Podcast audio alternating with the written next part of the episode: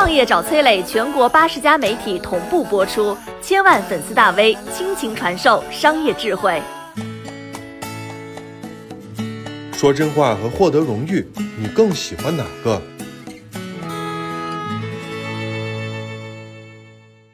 二零二零年五月的一个晚上，荧幕上的万茜背靠着红色椅子，呼吸有点急促。对面主持人的犀利提问，犹如一把接一把的刀子，让她疲于应付。此时距离万茜因为综艺节目《乘风破浪的姐姐》红遍全网，还有一个月的时间。而在这之前，这位主持人踩着她的肩膀，先火了。他叫易立竞，号称中国最好的人物访谈记者，因为冒犯式的发问，人送外号“鲁豫的妹妹”“鲁马”，明星黑名单里的女人。某一期节目，他采访郭敬明，没有客套寒暄，话题直插郭敬明成名后最大的黑点。他质问。你抄袭别人的作品和你现在做知识产权保护有矛盾吗？郭敬明显然措不及手，赶紧拿起水杯喝水来掩饰慌乱。呃，没矛盾。易立竞并没有放过。那你觉得他是污点吗？一向伶牙俐齿的郭敬明顿时语无伦次。呃，我觉得他他会有一些影响吧，但是不不智慧于怎么说，好像一直怎么怎么样的。易立竞再次紧闭。抄袭作品这件事儿，算你吃过的苦头吗？你把这个经历视作财富吗？这时的郭敬明有点恼羞成怒，立即反驳：“不一定是财富，我觉得是一种经历吧。差不多了，这个问题咱们下一个吧。”郭敬明战术喝水的场面，充分展示了易立竞冒犯的风格，也因此，易立竞被指责没有礼貌。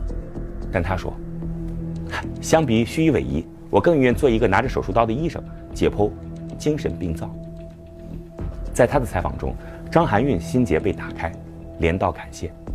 李亚鹏说：“除了他，不再接受别人的深度采访。”这就是观众视野中的伊丽静。但是很少有人知道，伊丽静和李诞曾经还做过同事。二零一一年，李诞在《南方人物周刊》还只是一个实习生，而伊丽静已经是当家主笔，记者中最高级别。当年灭绝师太伊丽静因冒犯一众影视名人、社会名流，大杀四方。六年后，曾经的实习小生李诞同样手执冒犯的大旗，让一个叫《吐槽大会》的节目火遍全网。二零二一年二月七号，李诞和易立竞再次相遇了。当易立竞的身影出现在《吐槽大会》第五季现场时，选手们从座位站了起来，惊呼：“这是冒犯的祖师爷到了！”观众们则是掌声雷动，等不及要见识易立竞嘴下的尸横遍野。易立竞当然不会让人失望。他一上来就追着穿着花哨的张绍刚扎心三连击，你穿成这样开心吗？你的家人接受过你吗？你的家人知道你受尽侮辱，却依然要带给别人开心吗？接着视线稍转，画风直扑一代小龙女李若彤。李若彤曾和富商谈恋爱后离异，在五十四岁的时候，因为穿着十七岁的校服上了热搜。伊丽静质问李若彤：“为什么中年女性要追求少女感？你让少女追求什么？”中年富商吗？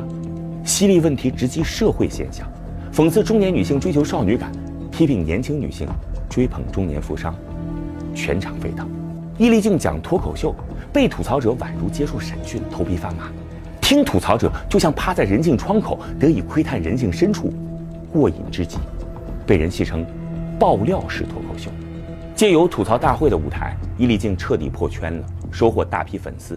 挺进半决赛，成为了本季夺冠呼声最高的选手。但是就在昨晚，吐槽大会决赛终于落幕了。当属于胜利者的金羽沐浴而下，伊丽静只是旁边一个鼓掌的人，与冠军无关。而这场结局可能在赛前早已注定了。要知道，流量时代，人气和粉丝是等待挖掘的金矿，而综艺节目就是人气和粉丝的制造机。事实上，综艺节目除了直接获得资本的收益，也是其背后制作公司挖掘培养旗下艺人的平台。把好名次给到旗下艺人，或者是比赛前就签好了加入协议，已经是行业的潜规则。歌手选秀节目《明日之子》共四季的冠军获得者，不是其制作公司挖机机挖娱乐签约的艺人，就是其代运营艺人。知名辩论节目《奇葩说》前五季的冠军，也都是制作公司米味传媒旗下的艺人。回到吐槽大会。他还有个兄弟综艺叫《脱口秀大会》，两个综艺的背后都是制作公司效果文化同一个策划运营团队。吐槽大会这一季才开始实行比赛制，而隔壁脱口秀大会三期的冠军都是效果文化旗下的艺人。其实啊，脱口秀大会比赛有黑幕，舆论早已传得沸沸扬扬。对于这场比赛而言，可能不属于节目制作公司的自己人，才是易立竞最大的劣势吧。